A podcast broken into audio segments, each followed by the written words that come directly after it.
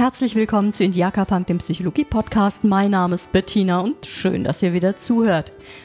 Heute geht es um ADHS, das Aufmerksamkeitsdefizit-Hyperaktivitätssyndrom im Erwachsenenalter. Viel Spaß dabei. Bevor ich einen kleinen Überblick gebe über das, was ich in der heutigen Episode vorhabe, ein kurzer Disclaimer. Es handelt sich bei Indiaka Punk um ein kleines, privates, feines Hobby-Podcast-Projekt, für das ich keinen Cent bekomme und ich bin auch nicht die offizielle Stimme irgendeiner Organisation. Ich spreche hier als Psychologin und als ausgebildete psychologische Psychotherapeutin. Das ist meine Expertise, klar.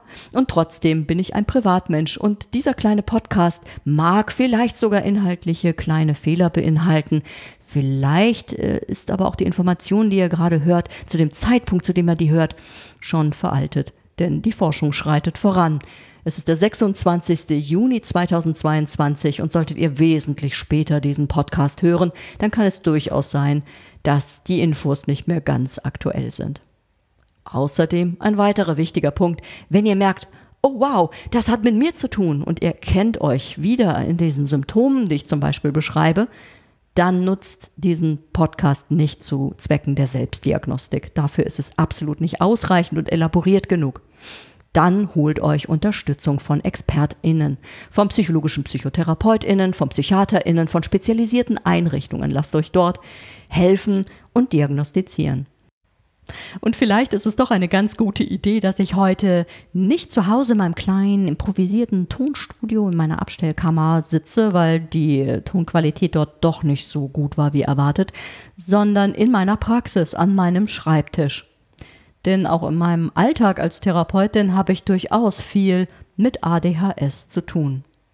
Beginnen möchte ich in dieser Episode ähm, mit dem Erklären, was ADHS eigentlich ist und wie es definiert wird. Dazu übergehen möchte ich ähm, zu bestimmten Mythen, die immer noch über ADHS herrschen. Vier dieser Mythen möchte ich beschreiben und auch ein wenig auseinandernehmen.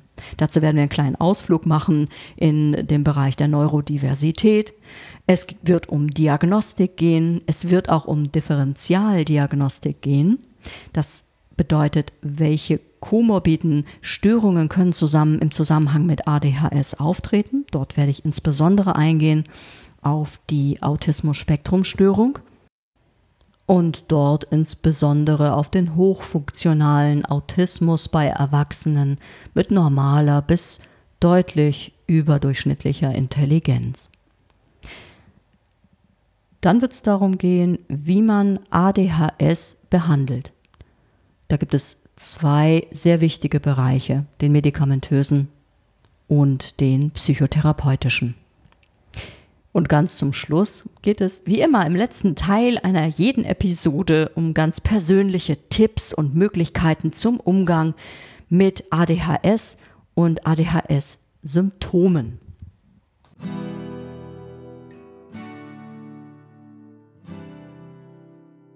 Warum denke ich eigentlich, dass ich zu ADHS im Erwachsenenalter etwas erzählen kann?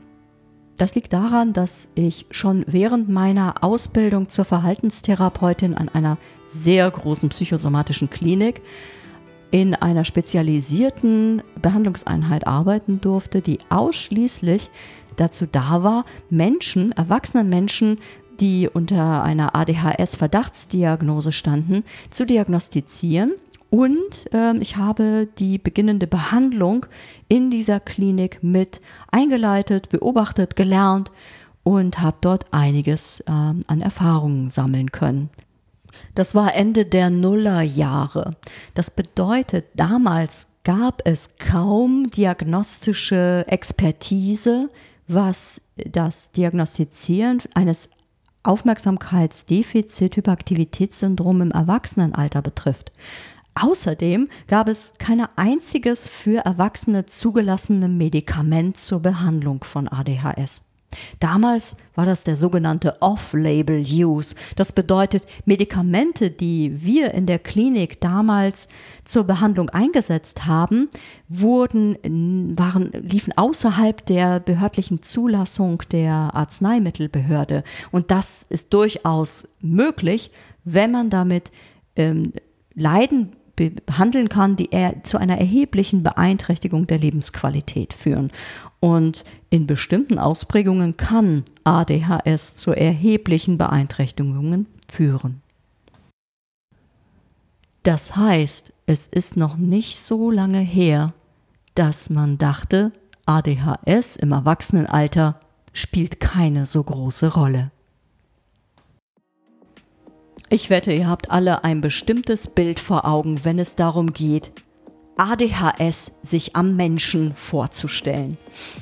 Also ich habe einen kleinen Jungen vor Augen, der eine totale Nervensäge ist und keine Sekunde ruhig sitzen kann. Er ist laut und stürmisch, hört nicht zu, passt nicht auf und nervt ganz schön rum. Und das war bis vor wenigen Jahren die allgemeine Vorstellung von ADHS, dass es sich um eine massive Verhaltensstörung im Kindes- und Jugendalter handelt. Ich selber bin keine Kinder- und Jugendtherapeutin und werde in dieser Episode nichts dazu erzählen, wie das im Kinder- und Jugendalter diagnostiziert wird, sondern ich beschreibe ähm, vor allem die äh, fortbestehende Symptomatik im Erwachsenenalter. Nun, diese kleine Nervensäge, dieser Quälgeist, war auch oft ein Junge in der Vorstellung. Ähm, das heißt, die alte Sichtweise war davon geprägt, dass äh, man sich auf direkt beobachtbares Problemverhalten fokussiert hat und dieses in Augenschein genommen hat was in einem Gehirn vor sich geht, ohne dass man es von außen beobachten kann, das ist natürlich etwas, äh, was sich den ExpertInnen nicht gleich auf Anhieb erschließt. Man ging also von einer Verhaltensproblematik aus durch fehlende Selbstregulation. Mm, man hat schon gemerkt, dass es sich um eine sehr hartnäckige Symptomatik handelte, aber die Komplexität dieser ganzen Bereiche, die davon betroffen sind, wurde nicht annähernd erkannt erfasst, wurde eigentlich nur die Spitze des Eisberges. Darunter, was darunter liegt, der ganze Eisberg unter Wasser, der wurde erst im Laufe der Jahre ausdifferenziert. Und so fand man auch zunehmend Symptome, die nicht nur im Kindes- und Jugendalter vorherrschend sind, sondern die sich bis ins Erwachsenenalter hinein manifestieren und die sich in einem ganz breiten, komplexen Spektrum befinden und viel mit der Selbstregulation und den sogenannten exekutiven Funktionen zu tun hat. Was bedeutet das? Der Begriff beschreibt Menschen, die vor allem ein Problem haben, ihre Aufmerksamkeitsleistung zu steuern. Das heißt, Menschen, die Schwierigkeiten haben, sich auf eine Aufgabe zu fokussieren. Oder noch schlimmer, die mit dieser Aufgabe gar nicht erst anfangen. Oder wenn sie mal dabei sitzen, es nicht schaffen, diese Leistung aufrechtzuerhalten, also diese Aufgabe weiter zu bearbeiten. Außerdem ist die Benutzung des Working Memory, des Arbeitsgedächtnisses beeinträchtigt. Und dazu kommt der ganz große, komplexe Teil der Regulierung von Gefühlen. Das ist bei ADHS alles schwierig. Dazu kommt, dass man festgestellt hat, diese Problembereiche sind im Erwachsenenalter ähm, chronisch. Das heißt, sie verschwinden nicht einfach mit der Zeit oder über die Lebensspanne und sie sind durchaus bei allen Geschlechtern zu finden. Eine moderne Definition von ADHS sieht also folgendermaßen aus. Es handelt sich um ein komplexes Syndrom von entwicklungsbezogenen Störungen der Exekutivfunktionen, des Selbstmanagementsystems des Hirns, eines Systems von größtenteils unbewussten Operationen, und diese Störungen sind situationsvariabel, chronisch und sie schränken die Funktionsfähigkeit im Alltag erheblich ein.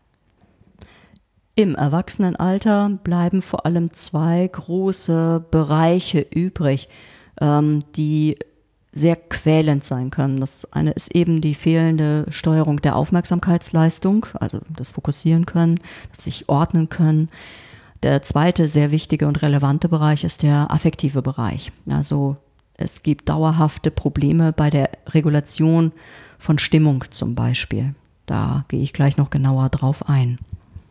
Es ist also nicht so, dass man das hibbelig-hyperaktive äh, wahrnehmen könnte oder das impulsive. Das sind Bereiche, die im Erwachsenenalter deutlich ähm, unterschwelliger laufen und ähm, schwerer sichtbar sind. Das heißt aber auch, wenn man an sehr intelligenter Mensch ist, kann man im Erwachsenenalter durchaus ähm, diese ganzen Symptome einigermaßen kaschieren oder maskieren.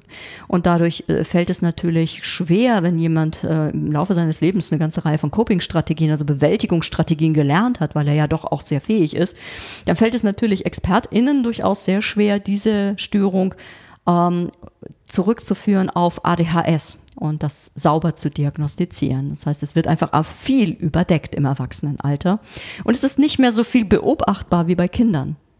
Allerdings ist bei Kindern bei vielen Kindern auch nicht alles beobachtbar. Der verträumte Typus, der desorganisierte stille Typus, den sieht man ja auch nicht unbedingt. Aber was sind denn jetzt bitte Exekutivfunktionen? Das ist ein ganzes Cluster von Schwierigkeiten, kann man dazu sagen. Hm, Exekutivfunktionen, dabei handelt es sich um sehr komplexe kognitive Funktionen. Den Menschen, von dem ich eben die Arbeitsdefinition von ADHS zitiert habe, Thomas E. Brown, der hatte in einem Seminar mal gesagt, ähm, ja, das Gehirn, das muss man sich so vorstellen wie ein großes Symphonieorchester. Da gibt es total viele qualifizierte MusikerInnen und äh, die haben auch alle äh, spezielle Funktionen und die versuchen zusammen ähm, ein großes Stück aufzuführen und das Ganze muss in Harmonie zusammenarbeiten und zusammen funktionieren. Das funktioniert in der Regel nur, wenn man eine Konzertmeisterin vorne stehen hat, eine Dirigentin, die die Funktionen die die Funktion hat des Feintunings, dass das Ganze auch harmonisch zusammenarbeitet und zusammenspielt. Das ist eigentlich ein ganz gutes Bild dafür, wie unser Gehirn aufgebaut ist. Es ist aufgebaut in viele unterschiedliche Module, die hochspezifische Funktionen zum Teil haben, aber vor allem in komplexen Netzwerken zusammenarbeiten. Dabei hat bei Säugetieren sich mit der Zeit entwickelt, äh, dass ähm, die sogenannten äh, neokortikalen Hirnfunktionen äh, komplexe Regelkreise ausgebildet haben, die die ganzen ähm, Funktionen miteinander in Einklang bringen, miteinander in Austausch bringen und koordinieren. Und das sind eine ganze Reihe sehr uns alltäglich bekannter Funktionen, über die wir überhaupt nicht nachdenken brauchen, die unter die Exekutivfunktionen fallen. Dort passiert ein großes Feintuning mit äh, spezialisierten ähm, Neurotransmittern, die in bestimmten Hirnregionen dafür sorgen, dass diese Regelkreise dazu führen, dass wir gut und koordiniert arbeiten, denken und fühlen können. Ein Bereich, diese Exekutivfunktion kann man nun inhaltlich und nicht neurobiologisch, sondern mal inhaltlich in unterschiedliche Bereiche aufteilen zum Beispiel in, nach dem Modell von Brown, in sechs unterschiedliche Bereiche. Dazu zählt zum einen der Bereich der Aktivierung. Da geht es darum, überhaupt erstmal mit der Aufgabe anzufangen. Und das ist schon ein Problembereich, den kennen viele Menschen. Äh, anfangen, sich an eine Aufgabe zu setzen. Exzessives Prokrastinieren ist deshalb bei Menschen mit ADHS im Erwachsenenalter keine Seltenheit. Man macht tausend Dinge vorher, bevor man sich an eine langweilige, große Aufgabe setzt, in ein Projekt, wie zum Beispiel einen Antrag zu schreiben, eine Hausarbeit zu schreiben, ähm, äh, die Steuererklärung zu machen. Da macht man vielleicht vorher tausend andere Dinge lieber. Plötzlich wird es interessant, das Wohnzimmer aufzuräumen, das Bad zu putzen. Die Fenster gehören auch nochmal geputzt. Also man macht tausend andere Dinge oder man liegt völlig innerlich angespannt auf der Couch, will sich mit dem Handy ablenken und Spiele spielen, aber merkt, man kommt so aus dieser inneren Anspannung gar nicht raus. Es ist ein unangenehmer Zustand. Prokrastination ist deshalb nicht vergleichbar mit so eine Art Faulheit, wenn man quasi auf dem faulen Pelz liegt und denkt, ach, heute mache ich mal gar nichts. Es ist warm, es ist schwül draußen, ich lege mich mal hin und binge meine Lieblingsserie. Nein, dieser Dieses Anfangen ist ausgesprochen ein ausgesprochen aversiver, unangenehmer Zustand und der wird immer unangenehmer, je mehr Zeit vergeht. Es ist also eine wichtige Exekutivfunktion, mit Dingen beginnen zu können. Der zweite Bereich, der klassische Aufmerksamkeitsbereich, das Fokussieren auf eine Aufgabe und auch am Ball bleiben bei dieser Aufgabe. Auch diese Funktion ist eine Exekutivfunktion. Der dritte Bereich ist dann die Leistung zu bringen über Zeit hinweg. Das heißt nicht nur zu fokussieren, sondern auch dauerhaft zu fokussieren, daueraufmerksam zu sein, die Tätigkeit über einen längeren Zeitraum aufrechterhalten. Das fällt Menschen mit ADHS extrem schwer. Und wenn sie dann in der Leistungskurve äh, drin sind, dann fällt es auch schwer, wieder aufzuhören. Und ähm, man bleibt zu lange wach, man ist innerlich auch wieder angespannt und unruhig. Und man hat dann irgendwann, weil man ja viel zu spät schlafen geht, morgens Probleme, überhaupt wach zu werden. Ein vierter Bereich, das ist der affektive Bereich, das ist der Bereich der Gefühle, der Emotionen.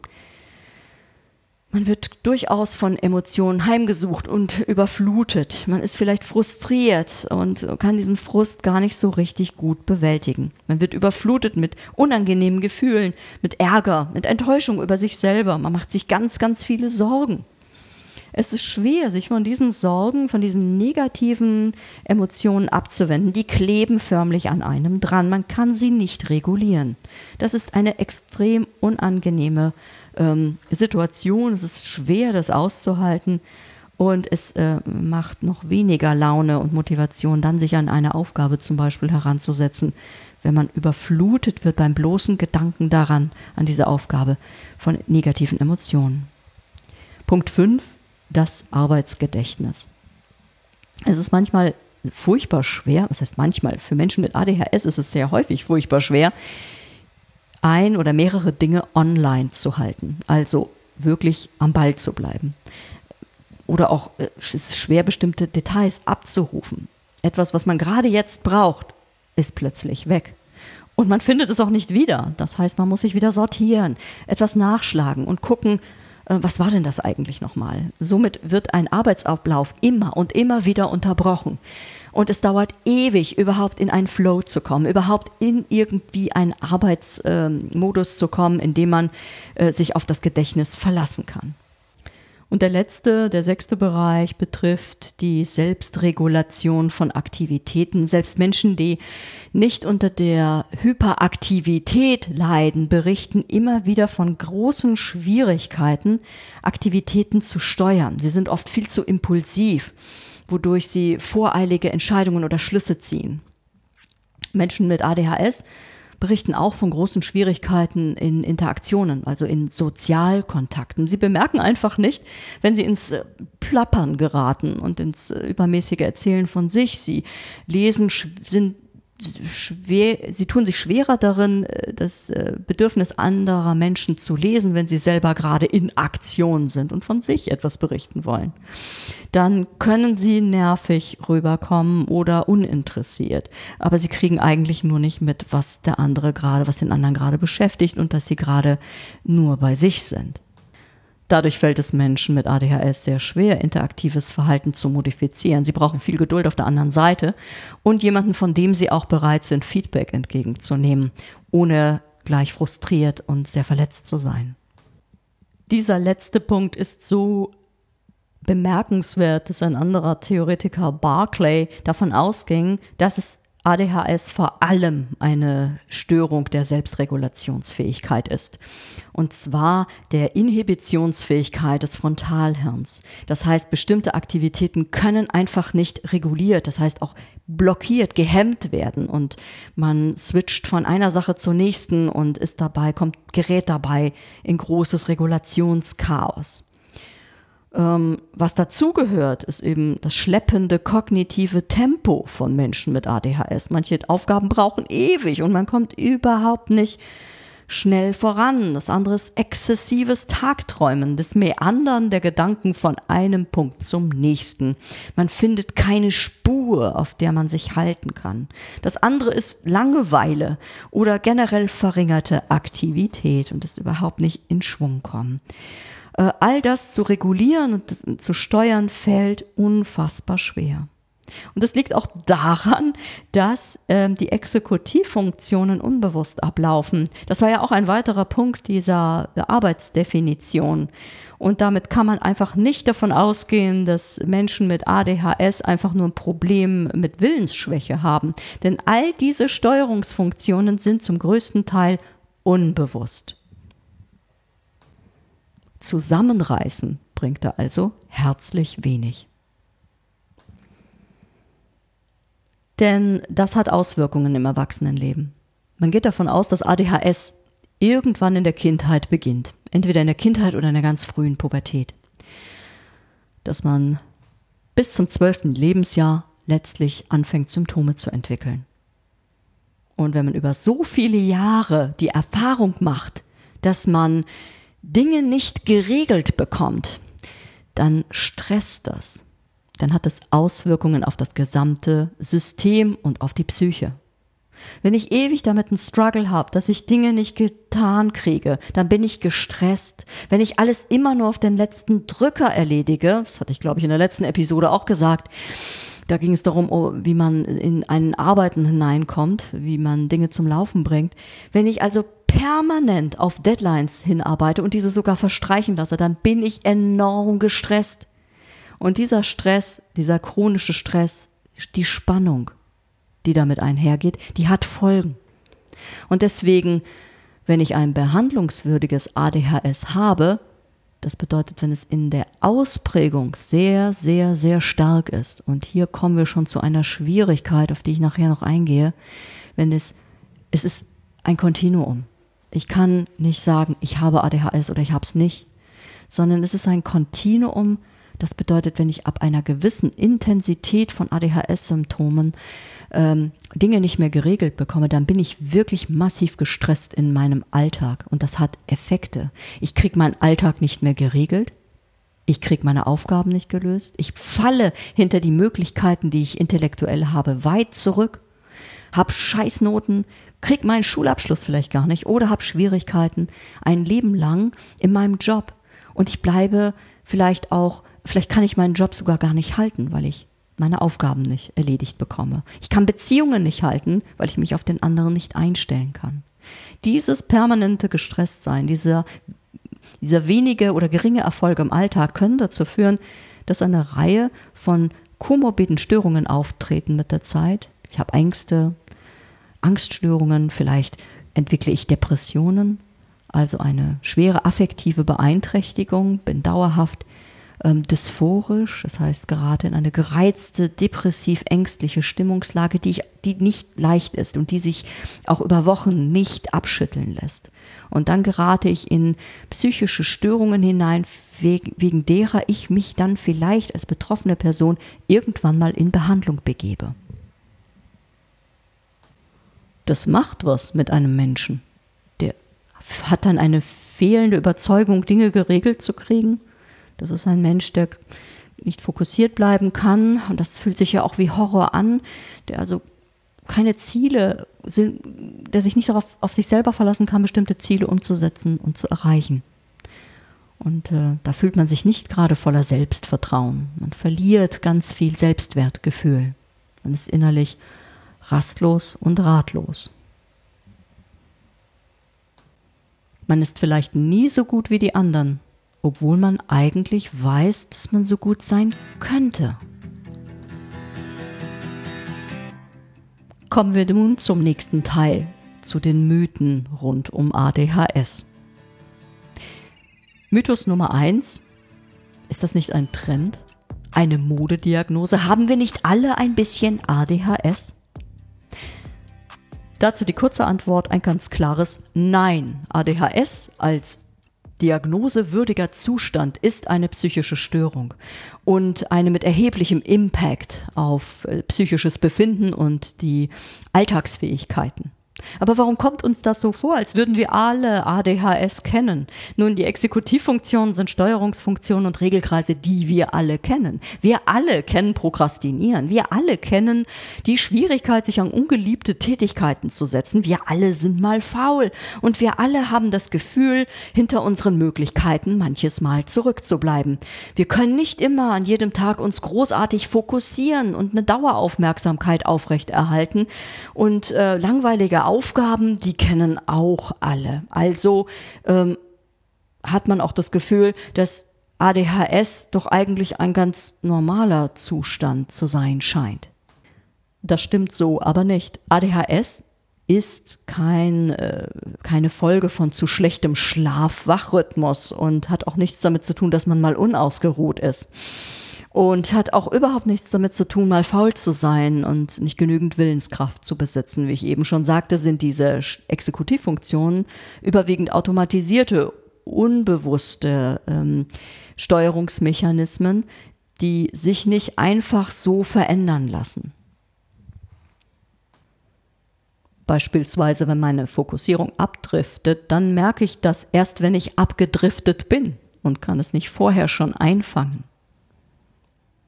Das ist an sich auch keine psychische Störung. Denn wie gesagt, diese Regulationskreise haben wir Menschen alle. Die brauchen wir auch. Wir brauchen diese, diesen Konzertmeister, die Konzertmeisterin, die dirigiert, die versucht, alle Funktionen zu einer koordinierten Symphonie zusammenzufassen, damit das Ganze harmonisch klingt und Wumms hat und dass jemand auch gerne zuhören mag. Aber es gibt doch ein grundlegend unterschiedliches Funktionieren. Das ist ein bisschen so, wie wir uns vorstellen können, dass auch alle Menschen zum Beispiel eine unterschiedliche Körperlänge haben. Es gibt kleine Menschen, es gibt große, sehr lange Menschen und es gibt äh, die Mehrheit der Menschen, die sich so um einen Mittelwert generiert. Und die sind alle so um, was weiß ich, was ist denn die Weltdurchschnittsgröße? 1,75? Und da finden sich, da findet sich die Mehrheit aller Menschen. Dieses Beispiel, das ich jetzt mal von Julia Serrano geklaut habe, einer Biochemikerin, die über einen ganz anderen Bereich geschrieben hatte, kommen wir vielleicht beim der Episode zum Bereich Identität nochmal zu sprechen. Das finde ich ein sehr schönes Beispiel, denn auch die äh, Körperlänge ist normal verteilt. Es gibt eine ganz, ganz große Menge von Menschen, die ähm, mittel- oder durchschnittlich groß sind. Und es gibt trotzdem eine, mit einer hohen Wahrscheinlichkeit werden wir jeden Tag Menschen begegnen, die besonders klein sind oder auch besonders lang. Dazu muss ich nicht erst ein Basketballspiel ähm, aufsuchen. Es ist nur seltener. Komplexer ist das Ganze mit den Exekutivfunktionen. Man geht davon aus, dass die ähm, Regelkreise, die vor allem im Frontalhirn sitzen und dafür zuständig sind, zum Beispiel eben genau diese Exekutivfunktionen zu regulieren und zu steuern, dass die sehr empfindlich ähm, feinjustiert sind und eine unterschiedliche äh, Variabilität zum Beispiel in der Verfügbarkeit bestimmter Transmitter haben.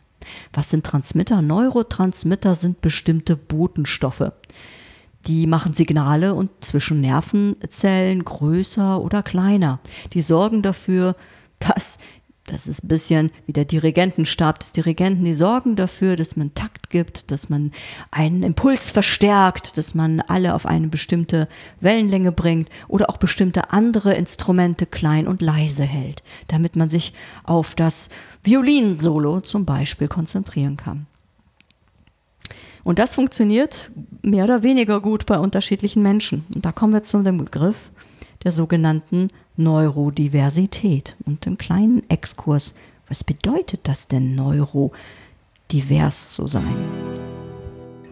Genauso wie es also Menschen gibt, die eher neurotypisch sind, das heißt, die alle eine vergleichbare Funktionsweise neurobiologischer Regelkreise haben, gibt es Menschen, die eher neurodivergent sind. Und das ist erstmal nichts Schlimmes und schon gar keine Störung oder Krankheit. Das gefällt mir als Psychologin, denn ähm, solche, mit solchen Vielfältigkeitskonzepten und einer großen Verteilung von Fähigkeiten und auch der Komplexität von Fähigkeiten kann ich was anfangen. Neurodiversität bedeutet also, nicht so ganz typisch im Mittelfeld zu sein, sondern die Regelkreise funktionieren etwas anders. Und das ist, wie gesagt, nicht per se erstmal eine Störung oder Krankheit, sondern ein etwas anderes Funktionieren vielleicht meines dopaminergen Systems. Und ähnlich wie die Körperlänge nicht durch ein einziges Gen genetisch festgelegt und kodiert wird, ist es auch mit dem Gehirn so, dass man bei Studien, bei genetischen Studien zum Beispiel zu ADHS, herausgefunden hat, dass es eine ganze Reihe von äh, Genvarianten sind, die ähm, ADHS beeinflussen. Und diese Varianten treten häufig auf. Die sind per se nicht pathologisch. Es geht also um nat erstmal natürliche Vielfalt und viele, viele komplexe Variationen. Und die treffen auf Umweltfaktoren. Mit Umweltfaktoren meine ich nicht nur äh, das, die soziale Umwelt, die meistens gemeint wird, sondern Umweltfaktoren, das fängt schon an, äh, bevor ein Baby geboren wird, in dem Umfeld, was da für Hormone rumschwimmen, äh, was, äh, was es für Eigenschaften bei der gebärenden Person gibt, die schon einen Einfluss haben auf ungeborene äh, Babys. Beispielsweise gibt es dazu äh, Experimente, ähm, die kommen aus der tierexperimentellen Schiene zu äh, Stoffen wie Vanillearoma. Und wenn ich dem schon vorgeburtlich ausgeliefert war, dann macht das durchaus was mit meiner Präferenz nachher für äh, Lebensmittel, die äh, mit Vanille aromatisiert sind. Ähm, das bedeutet, es passiert vom ersten Moment des Seins an eine Interaktion. Die vielfältigen Gene, die unterschiedlichen, unterschiedlichen Varianten vorliegen, treffen auf ganz unterschiedliche Umweltfaktoren. Und die machen dann letztlich irgendwann ähm, bestimmte Bedingungen, unter denen ich mich entwickle. Und dabei kann immer noch viel gut gehen, aber manches kann auch gestört sein. Und dann passiert eine sogenannte Entwicklungsstörung. Und irgendwann vielleicht, also aus der Varianz, aus der Varianz heraus, die per se erstmal noch nicht pathologisch ist oder eine Krankheit ist, kann sich aber ähm, durch äh, unterschiedliche Regelkreise eine so große Varianz herausbilden, dass es dann letztlich doch eine Art Störung daraus wird. Und wozu hilft das Konzept? Es hilft vielleicht dabei zu verstehen, dass äh, ADHS erstmal eine Variante neurologischen Funktionierens darstellt, das erst bei einer gewissen Komplexität und Ausprägung von Störungen im Laufe der Entwicklung dazu führen kann, dass sich im Kindes- und Jugendalter eine behandlungswürdige Störung entwickelt. Und dann ist es nicht nur eine bestimmte Vielfalt, sondern dann entwickeln sich ähm, neurodivergente Störungen, die Symptome ausbilden und die dann auch diagnosewürdig sind. Und ein behandlungsbedürftiges ADHS ist also keine Trenddiagnostik oder auch kein, keine Mode, sondern wirklich eine schwere Beeinträchtigung des Funktionierens, die man behandeln kann. Zu den, zur Neurodiversität oder zu diesem Komplex der Neurodiversität kommen auch viele sogenannte komorbid auftretende Varianten und Störungen, wie zum Beispiel verschiedene Formen von Lernstörungen, wie die Dyskalkulie oder auch bestimmte Tickstörungen, genauso wie auch Autismus. Bei Menschen mit hoher Intelligenz uh, kann es auch sein, dass diese, dieses Andersfunktionieren im Alltag vielen anderen Menschen gar nicht auffällt. Und deswegen passiert es auch, dass vermutlich ADHS im Erwachsenenalter eine unterdiagnostizierte Störung ist. Viele Patienten, die zu mir in die Praxis kommen, kommen gar nicht wegen, gar nicht unbedingt wegen eines ADHS, sondern manche kommen wegen Depressionen. Wiederum andere kommen wegen einer sozialen Angststörung. Manche allerdings haben im Laufe ihres Lebens davon gehört, von ADHS im Erwachsenenalter, haben sich wiedererkannt und wollen nun schauen, ob das auch in der Schwere auf sie zutrifft und sie unter dieser Diagnose auch leiden. Das heißt, Punkt 1, Mythos Nummer 1, ADHS ist ein Trend. Nein, und wir haben auch nicht alle ein bisschen ADHS. Natürlich kennen wir alle eine gestörte Aufmerksamkeit, aber das ist damit nicht gemeint. ADHS als diagnosewürdige Störung ist erheblich seelisch belastend, führt zu großem Leidensdruck in vielen unterschiedlichen Lebensbereichen und Situationen in einer Schwere, dass man selber darüber weitere Erkrankungen entwickelt. Mythos Nummer zwei. Ja, was bedeutet das? Äh, ja, diagnostizieren. Hm, es braucht wahrscheinlich voll die komplexe neuropsychologische Prüfung, wahrscheinlich computergestützte Erfassung diverser Aufmerksamkeitsparameter. Und äh, dazu muss ich zu spezialisierten SpezialexpertInnen in spezialisierten Spezial Spezialinstitutionen, um es überhaupt diagnostizieren zu können. Hm, das stimmt so auch nicht. Mythos Nummer zwei, das ist eine äh, bestimmte Apparate-Diagnostik braucht bei ADHS oder äh, super Spezialinstitutionen, äh, wo ExpertInnen arbeiten, die das diagnostizieren können. Das war sicherlich vor 15 Jahren noch viel, viel stärker der Fall. Mittlerweile gibt es aber auch viele niedergelassene KollegInnen, die das du durchaus nach Goldstandard diagnostizieren können. Wie das aussieht, sage ich auch gleich.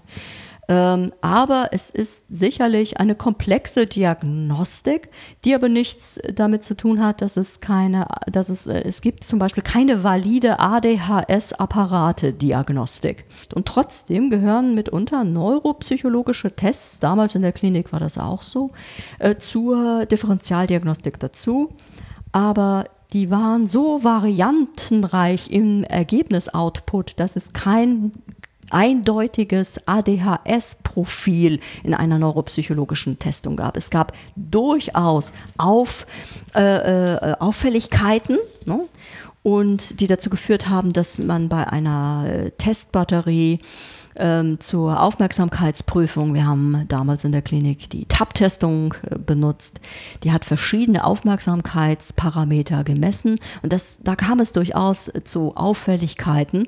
Aber es gibt durchaus Menschen, die unter einem behandlungswürdigen ADHS leiden und in dieser neuropsychologischen Testbatterie, die ursprünglich auch aus dem Reha-Bereich stammt, äh, keine besonders auffälligen äh, Ergebnisse oder Leistungen hatten. Also allein eine Testbatterie genauso wenig wie ein bildgebendes Verfahren, äh, wie zum Beispiel funktionelle MRTs können dazu äh, nur äh, kleine Indizien liefern, sind aber überhaupt nicht notwendig, um ein ADHS im Erwachsenenalter zu diagnostizieren.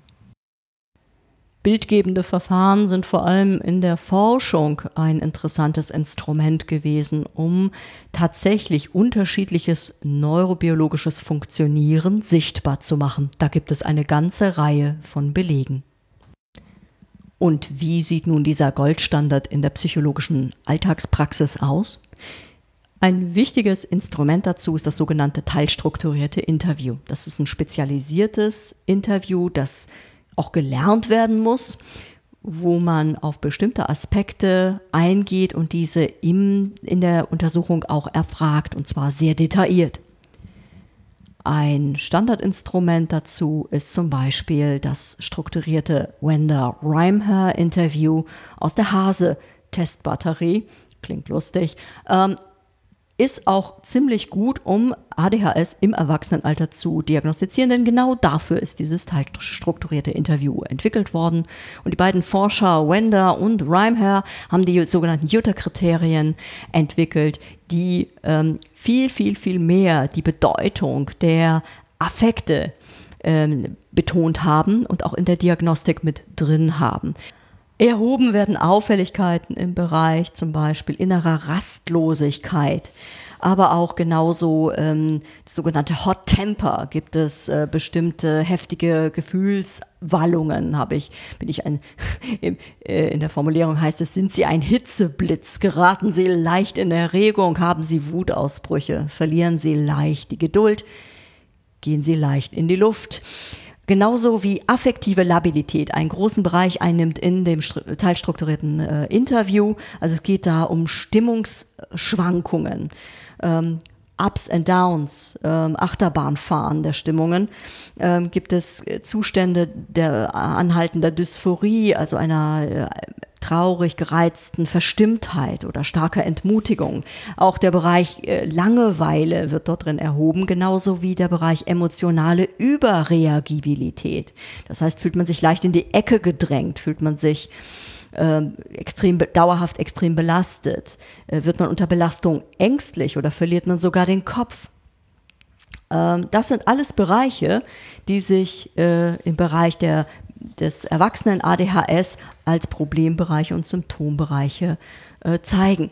Und die werden mittels dieses Interviews sehr genau exploriert und erfasst. Das ist aber nicht alles, was in dieser Diagnostik den Goldstandard bedeutet. Es ist immer, gehört immer dazu, auch sehr genau, äh, zum einen neben Selbsterhebungstools, also Fragebögen zur aktuellen Symptomatik, genauso wie Fragebögen zur vergangenen Symptomatik zu geben, auch wenn es irgendwie möglich ist, Fremdanamnese zu betreiben. Das heißt, zu gucken, ähm, gibt es wichtige Bezugspersonen, die die zu diagnostizierende Person schon lange kennen und können die herangezogen werden und interviewt werden. Also kriegen wir von außen Beschreibungen zu dieser Person. Und was ebenfalls Standard ist und dazugehört, ist ein Blick in die Grundschulzeugnisse. Denn wenn wir davon ausgehen, dass ADHS äh, in der Kindheit beginnt, dann findet doch sich so manches in den Kopfnoten wieder, was darauf hindeuten kann. Den Grundschulzeugnissen, die ja nicht nur aus Noten bestehen, sondern auch aus ausformulierten Verhaltensbeobachtungen, da kann von vom verträumten Mauerblümchen, verträumten Mauerblümchen bis hin zum eben den den Störenfried und die Nervensäge, wie ganz am Anfang beschrieben, alles Mögliche auftauchen, was durchaus Hinweise geben kann auf, äh, auf, äh, die, äh, auf kindliches ADHS. Genauso wie eine krasse Schwankungsbreite der Noten von 1 bis 5 auch innerhalb eines Jahres durchaus ein großer Hinweis darauf sein kann, denn ADHS zeichnet sich auch darin aus, dass durchaus Motivation generiert werden kann, vor allem für Interessengebiete, die ähm, einen Menschen mit ADHS total einnehmen können, aber wo auch sehr starke Leistungsdefizite zu erwarten sind mit sehr schlechten Noten für Bereiche, wo man eben nicht in der Lage ist, diese Aufmerksamkeit aufrechtzuerhalten. Somit kann man zu Mythos Nummer zwei sagen, es braucht schon durchaus eine umfangreiche Diagnostik, die aber bei erfahrenen TherapeutInnen gemacht werden kann, die sich nach neuesten Leitlinien auch daran orientieren können, ähm, wie diese Diagnostik stattfindet. Goldstandards sind teilstrukturierte Interviews, sei es nun das von Randa Rhymeher oder auch andere, die es mittlerweile gibt. Das ist aber auch erst seit den späten Nullerjahren überhaupt vorhanden. Mythos Nummer drei. ADHS ist auch nur eine psychische Störung wie viele andere. Und das ist definitiv auch nicht wahr. Warum? Vermutlich ist ADHS eine nicht nur irgendeine psychische Störung, sondern einfach verdammt grundlegend, ähm, eine sehr grundlegende Veranlagung und damit äh, wirkt es auf viele andere Störungen ein. Deswegen ist die, ähm, das sieht man unter anderem daran, dass Menschen mit ADHS sehr viele komorbide Störungen entwickeln.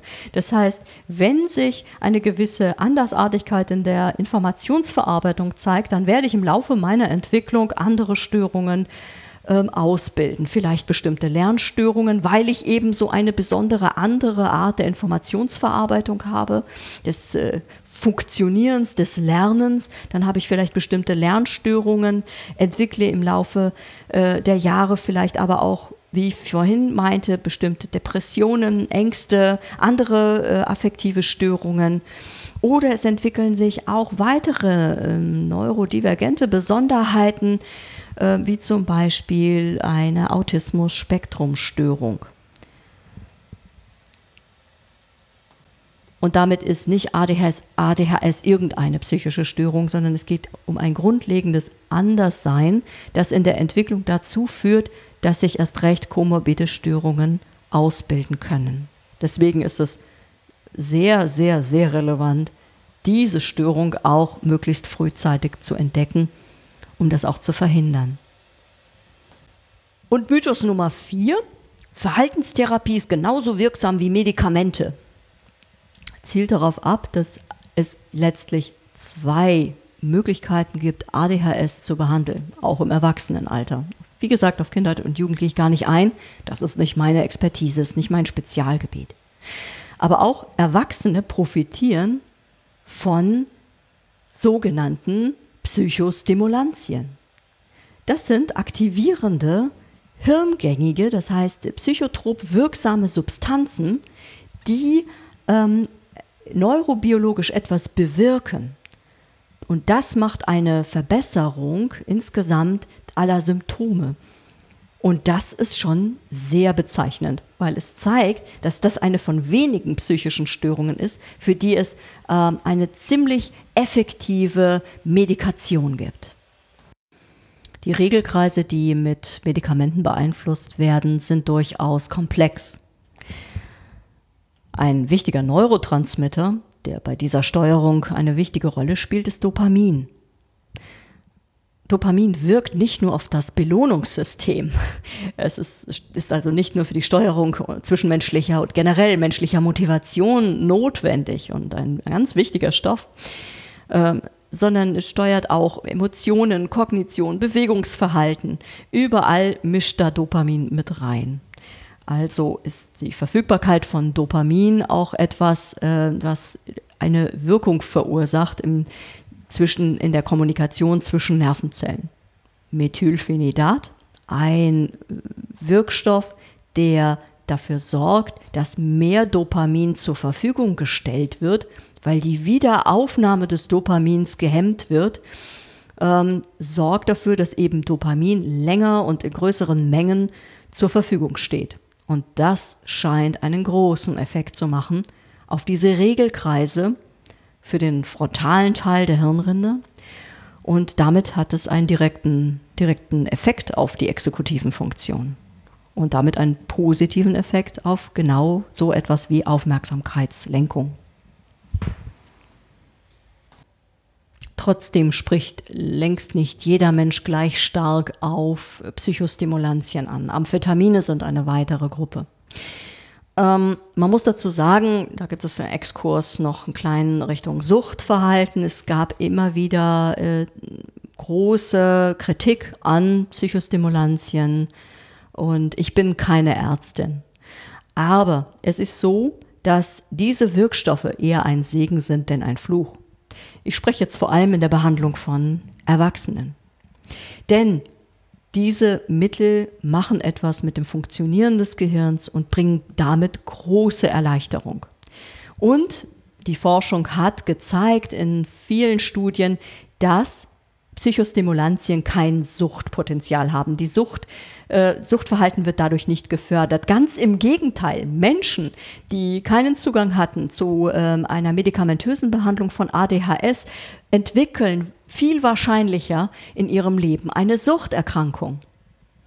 Methylphenidat allein für sich, das äh, unter dem Handelsnamen Ritalin oder auch Medikinet viel bekannter ist, äh, genauso wie andere Amphetamine, wirken nicht suchtmachend. Dafür sind, äh, sind sie auch nicht konzipiert. Sie haben auch nicht so einen einschießenden Kick-Effekt, äh, gerade die retardierten Präparate sorgen dafür, dass das Ganze langsam einfließt, dann für einige Stunden wirksam ist und dann auch wieder ausschleicht. Da gibt es durchaus beim Einstellen der Medikamente sehr individuelle Verläufe, die man behandeln und die man beachten muss und die man feinjustieren muss. Aber wenn man das tut, also unter fachlicher Aufsicht diese Medikamente nimmt, dann können die einen sehr großen Segen bedeuten und dann erst den Weg bereiten für verhaltenstherapeutische Strategien in der Therapie.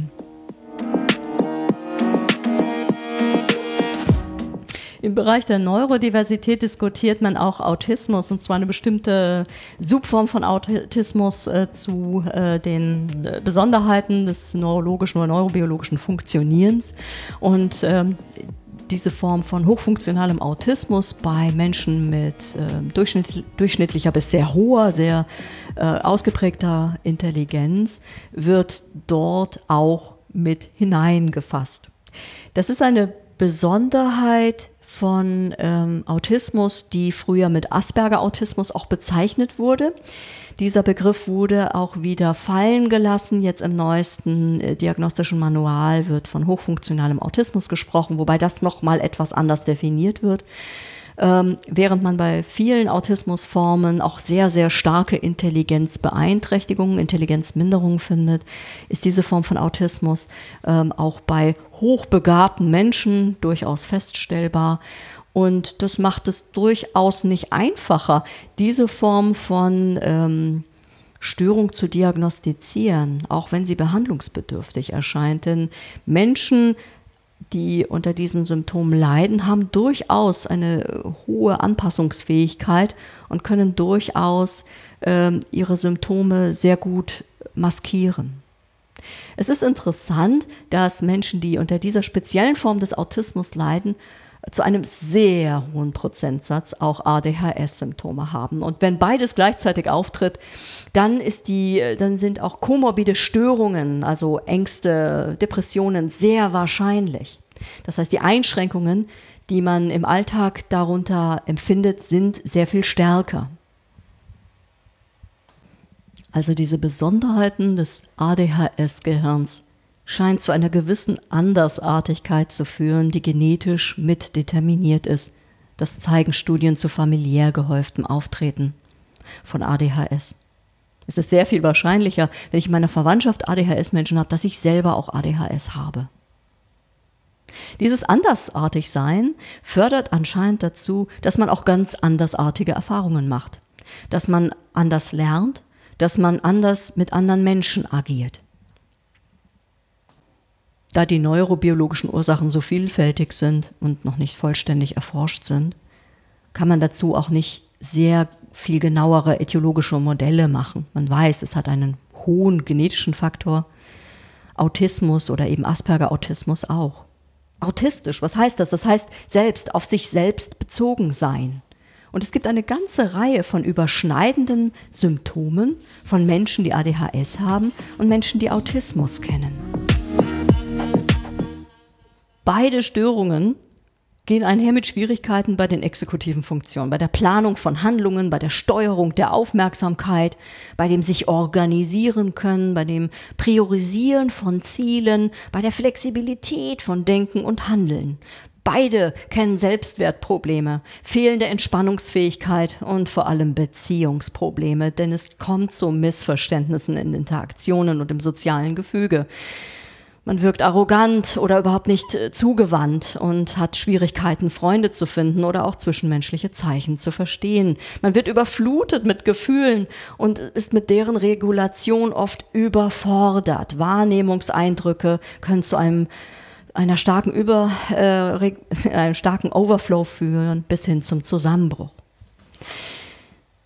Während ADHS Menschen sprunghaftes Denken kennen, Chaos im Kopf, das kontrolliert werden will, starke Impulsivität, dieses zu sehr bei sich sein und dann fehlt halt der Blick für andere oder diese Verhaltensblockaden, Dinge gar nicht erst anfangen können. So ist es bei Menschen mit Autismus so, dass sie eine ausgesprochen hohe Detailorientierung besitzen. Der sozial modulierte Blick fällt allerdings schwer. Es ist schwer, Sprache von Mitschülerinnen, Streiterinnen äh, zu deuten. Es ist schwer, die Zwischentöne wirklich zu verstehen. Ähm, es gibt ein großes Bedürfnis nach Struktur, nach Ordnung. Es gibt durchaus nerdige Spezialinteressen und diese Interessengebieten können auch absolut ganz normale Interessengebieten sein, wie Star Trek oder äh, die Erforschung von Ameisenkolonien. Ähm, das müssen nicht immer nur so krasse Nerdinteressen sein, das können durchaus Fachgebiete sein wie Psychologie oder andere ähm, sehr, sehr verbreitete äh, Hobbys und Spezialinteressen, in denen man ähm, mit großer Motivation hohes Detailwissen ähm, generieren kann. Nonverbales Verhalten kann generell schlecht gedeutet werden.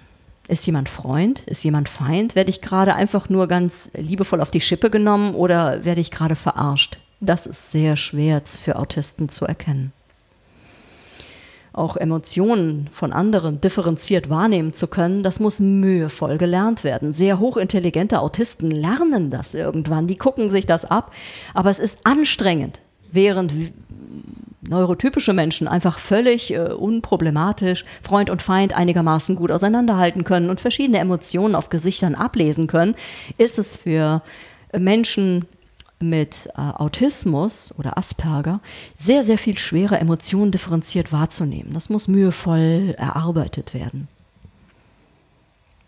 Auch die Sprachverarbeitung kann, muss aber nicht äh, langsamer sein. Verständnis ist vielleicht etwas eingeschränkt. Es kommt zu häufigen Missverständnissen, weil Metaphern anders benutzt werden. Muss aber nicht. Wie gesagt, so etwas kann gut maskiert und kompensiert werden. Trotzdem kann die Kommunikation mit den Mitmenschen leiden. Ähm, Zwischentöne werden vielleicht nicht verstanden und äh, Menschen mit Asperger-Autismus können durchaus sehr viel trockener wirken.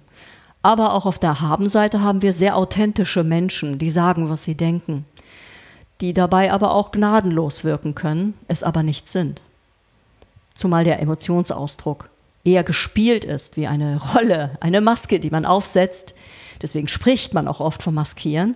Ähm, was aber nichts damit zu tun hat, dass äh, Menschen mit Autismus nicht genau dasselbe Spektrum an Gefühlen empfinden können. Manchmal fällt es schwer, die zu sortieren. Und manchmal führt eine Reizüberflutung auch zu einer dauerhaften Anspannung und zu einem Overload, wo man sich einfach mal rausnehmen muss. Das Leben im Alltag mit Mitmenschen ist einfach so viel anstrengender. Da braucht es Abschirmung und viel mehr Erholungszeiten. Es ist anstrengend, unter Menschen zu sein. Und dann vergisst man sich selber zu spüren und auf seine eigenen Bedürfnisse zu hören. Man verlernt, wer man ist und die Entspannungsfähigkeit, also die Entspannung fehlt. Deswegen kommt es oft zu Overload-Situationen oder sogar zu Meltdown, zu einem Zusammenbruch. Oder zu ganz krassen Selbstwertproblemen. Das kennen Menschen mit ADHS auch, die immer das Gefühl haben, nicht das zu erreichen, was in ihnen steckt, oder immer irgendwie falsch zu sein. Und dieses immer irgendwie falsch zu sein Gefühl, das kennen Menschen mit Autismus-Spektrumstörungen auch.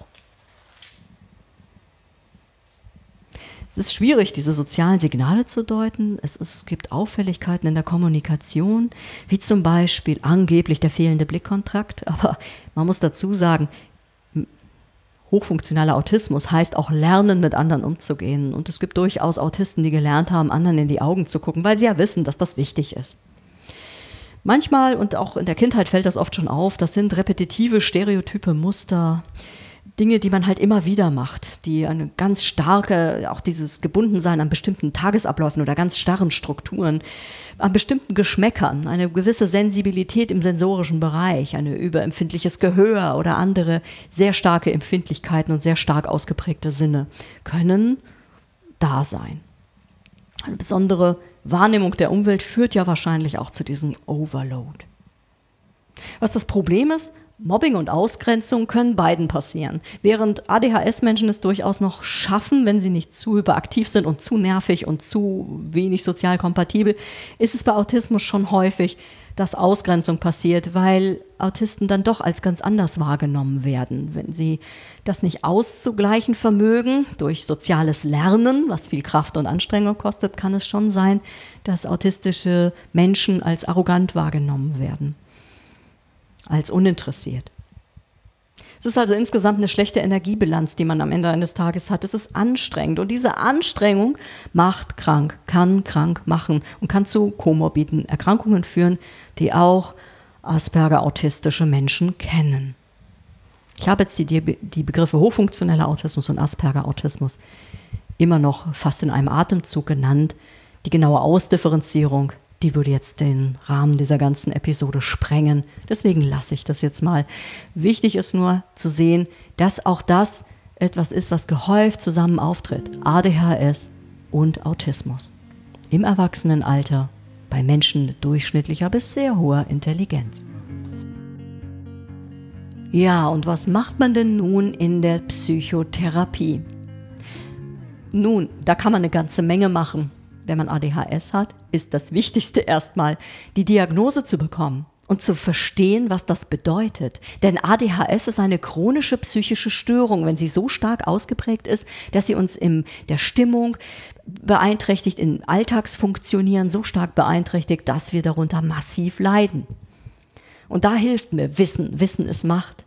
Wenn ich mich selber verstehe, warum ich so ticke, warum ich so bin, wie ich bin, dann kann das erheblich entlasten dann schiebe ich mir nicht dauernd die Schuld für mein Fehlverhalten in die Schuhe, ähm, dann kann ich einen Zugang zu mir bekommen, der ganz anders ist als vorher. Ich verstehe vielleicht viel eher, was mit mir los ist, kann meine innere Daueranspannung zuordnen und verstehe, dass ich Strategien brauche, dass ich Entspannungsfähigkeit trainieren muss, dass ich Selbstwahrnehmung trainieren muss, dass ich auch die Wahrnehmung, wie ich andere mit anderen umgehe, trainieren muss, dass ich mir Feedback holen muss von lieben Menschen, dass ich viel, viel, viel Psychoedukation brauche zu dem, wie ich bin, wie ich ticke und ähm, was das für Implikationen in meinem Alltag hat. Dass ich vielleicht sogar auch lernen muss, den für mich richtigen Job zu finden, um zu merken, dass ich sehr wohl meine Stärken habe und die auch ausspielen kann. Okay, der eine Punkt ist also wirklich Aufklärung, Förderung von Selbstakzeptanz, auch von Selbstmitgefühl. Das Gefühl für sich auch überhaupt wiederzubekommen, für die eigenen Bedürfnisse, der Umgang mit Schuld und Schuldempfinden. Und dann natürlich die konkrete verhaltenstherapeutische Vermittlung von Bewältigungsstrategien im Alltag. Das können Problemlösefertigkeiten sein, die gelernt werden. Wie kann ich zielorientiert handeln? Wie kann ich äh, Techniken zur Reduktion von Ablenkbarkeit etablieren? Und wie ich vorhin schon sagte, die Stresstoleranz insgesamt verbessern. Dazu gibt es auch verschiedene verhaltenstherapeutische Strategien, das sind oft die sogenannten modernen neuen dritte Welle Ansätze, die eine Rolle spielen. Ich als ausgebildete DBT-Therapeutin, das ist die dialektisch-behaviorale Therapie, kann daraus einige Module sehr, sehr gut verwenden. Diese Therapieform ist eigentlich ursprünglich mit Mensch, für Menschen entwickelt worden, die unter einer emotional instabilen Persönlichkeitsstörung leiden. Und wenn man sich anhört, emotional instabil, ah, da kommt mir doch mal wieder, wenn ich mir die Symptome angucke von ADHS, emotionale Instabilität gehört da ja auch mit rein und das Gefühl, dauernd unter Stress zu stehen. Da kann ich mir also einiges rausholen aus diesen dritte Welle Ansätzen, wie zum Beispiel Achtsamkeit, als praktizierende Technik, Mentaltechnik, Stresstoleranzstrategien, um den Umgang mit stressigen Lebensere Lebensereignissen auch und Alltagsereignissen zu lernen. Genauso wie metakognitives Training, also zu gucken, was für Denkverzerrungen habe ich im Laufe meines Lebens eigentlich gelernt und wie kann ich die aufdecken und auch dauerhaft verändern, das Denken über mich und meine Umwelt neu kalibrieren. Es hat auch manchmal was von Coaching, also zu gucken, mit welchen Ticks, äh, mit welchen Tipps ich äh, quasi trickreich meine, meinen Kontext, meine Umwelt so gestalte, dass sie für mich funktioniert, dass ich mir äußere Taktgeber gebe und setze, damit ich äh, eine gute Struktur im Außen habe, die mich im Inneren auch strukturieren kann. All das passiert in der kognitiven Verhaltenstherapie, die als Therapieform für ADHS im Erwachsenenalter ziemlich viel zu bieten hat.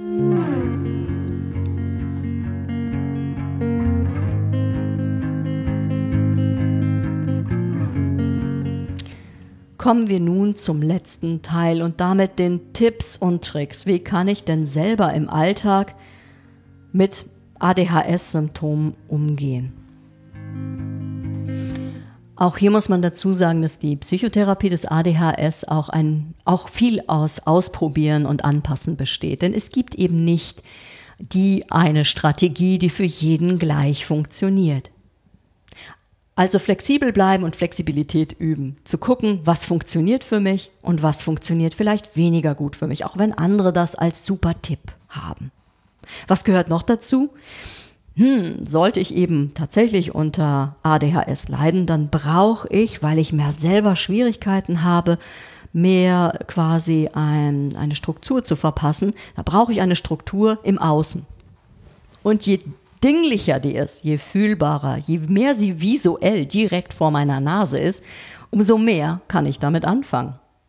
Also Tipp Nummer eins ist, meinen Kontext, meine Umgebung so anzupassen, dass ich mit vielen greifbaren Hinweisreizen meinen Alltag und meinen, meine Arbeit strukturieren kann. Das kann ich zum Beispiel eben nicht so gut durch Apps, die laufen auf meinem Handy und sind oft versteckt. Da muss ich dann wieder aufs Handy gucken, um meine To-Do-Liste zu aktualisieren oder meinen Timer zu beobachten. Viel besser ist es, ganz nach Oldschool-Manier mir im Außen eine, eine To-Do-Liste vor die Nase zu setzen, auf die ich wirklich drauf gucken kann. Hier, alles, was ich vor mir habe, das werde ich auch nicht mehr verlieren. Das steht direkt vor meiner Nase. Also sichtbar Dinge platzieren im Umfeld, auf die ich gucken kann. Dazu gehört nicht nur die To-Do-Liste, wo wirklich nur die Tages-To-Dos draufstehen sollten, sondern auch ein sichtbarer Timer. Das kann einfach ein Wecker sein, das kann eine, eine Eieruhr sein, wenn ich bestimmte Dinge erledigen möchte, wie zum Beispiel, wenn ich mich an einen Antrag, an einen Bericht setzen möchte, dann habe ich mittlerweile einen sogenannten Timer, den es aus dem Schulunterricht auch gibt. Man setzt sich den vor die Nase und die Zeit, die abläuft, die ist ähm, die gibt es rot unterlegt, die gibt es aber auch grün unterlegt. Bei mir ist der Timer grün unterlegt. Das heißt, ich kann den bis zu 60 Minuten aufziehen. Dann sehe ich ein 60 Minuten Feld auf der Uhr, das immer kleiner wird. Und so habe ich eine sehr dingliche, sehr visuell greifbare Unterstützung, die mir zeigt, wie ich, wie meine Zeit vergeht und wie ich, ähm, wie viel Zeit ich eigentlich noch zur Verfügung habe. Zeit und Zeitgefühl sind nämlich etwas gestört beim ADHS, da ver verliere ich immer wieder den Zusammenhang und das Zeitgefühl. Es ist besser, ich gebe mir diesen Takt im Äußeren und gebe mir auch die Punkte, die ich durcharbeiten möchte, im Äußeren. Wie kann ich noch bei der Stange bleiben? Wichtig ist, was viele berichten, die ähm, regelmäßig äh, arbeiten müssen, ähm, dass sie die Orte wechseln, wenn sie an einem Projekt arbeiten. Das macht Angehörige von ADHS-Menschen manchmal kirre, denn ADHS-Menschen arbeiten an jedem Ort in der Wohnung. Ähm, da kann ich gar nicht so viel meckern, weil das ist eigentlich eine ganz gute Strategie, sich mehrere Orte einzurichten, an denen man abwechselnd arbeiten kann. Damit hat man den, äh, zwar, wenn der Flow unterbrochen wurde, brauche ich quasi wieder eine neue innere Sammlung, aber ich habe dann wieder einen attraktiven neuen Ort, dann setze ich mich mal auf die Couch, dann setze ich mich mal wieder äh, in die Sitzecke oder wieder an meinen Schreibtisch oder an den Küchentisch. Dort habe ich dann die Möglichkeiten, äh, weiterzuarbeiten. Orte wechseln scheint wieder neu zu motivieren, um an einer Sache dran zu bleiben. Wichtig ist auch, das Gehirn auszuschalten. Denn, was ich ja vorhin gesagt hatte, es ist schwer für Menschen mit ADHS, unangenehme Gefühle auszuhalten. Und wenn man zum Beispiel auf eine Deadline hinarbeitet und eine wichtige Arbeit abgeben muss, ist allein der Gedanke an diese Arbeit so aversiv, dass man sich schon wieder nicht dran setzen mag und unmittelbar in einer massiven Verhaltensblockade steckt. Ich nenne die Strategie Thick as a Brick Strategie, also nicht drüber nachdenken, machen. Es ist innerhalb von einer Sekunde zu entscheiden, sich jetzt an etwas dran zu setzen und das immer wieder. Nicht nachdenken, einfach machen. Andere nennen das Sofortstrategie. Einfach tun. Dieses, das ist ein Trainingsding, tatsächlich, sich immer wieder dran zu setzen und etwas einfach machen.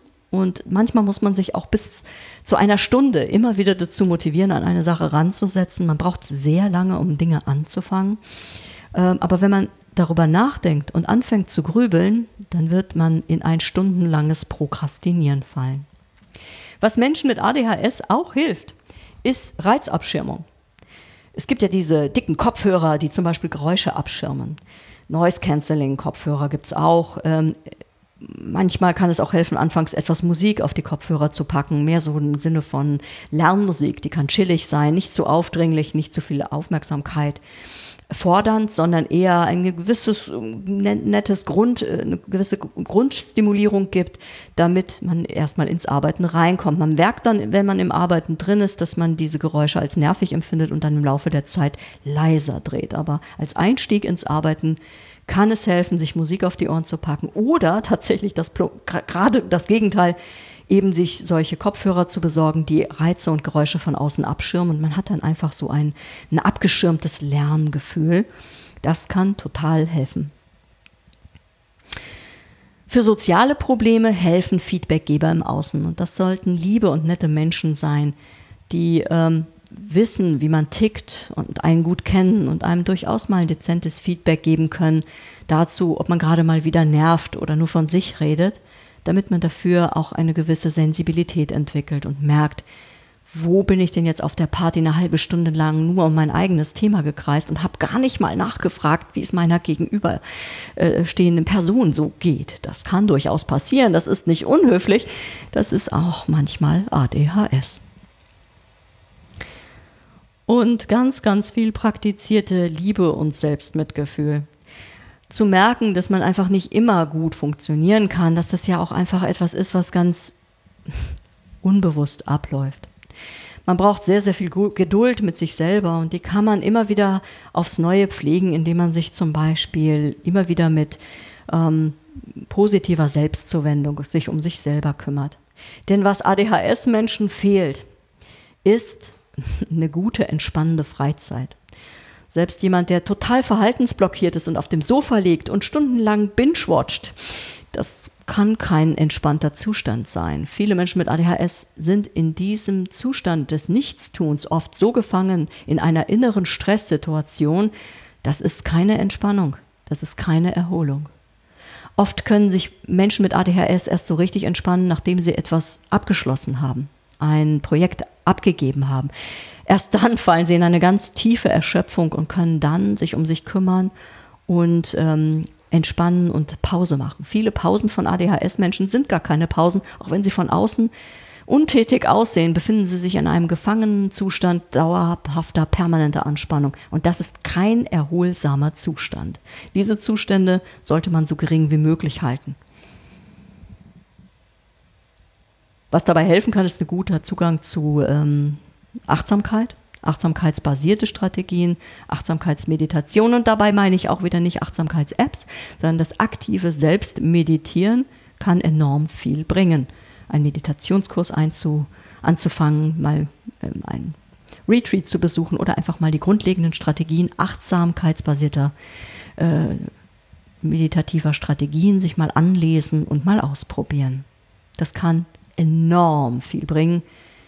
Eine kurze Meditationseinheit von 20 Minuten kann einen danach wacher machen, fokussierter, aufgeräumter und tatsächlich gelöster. Okay.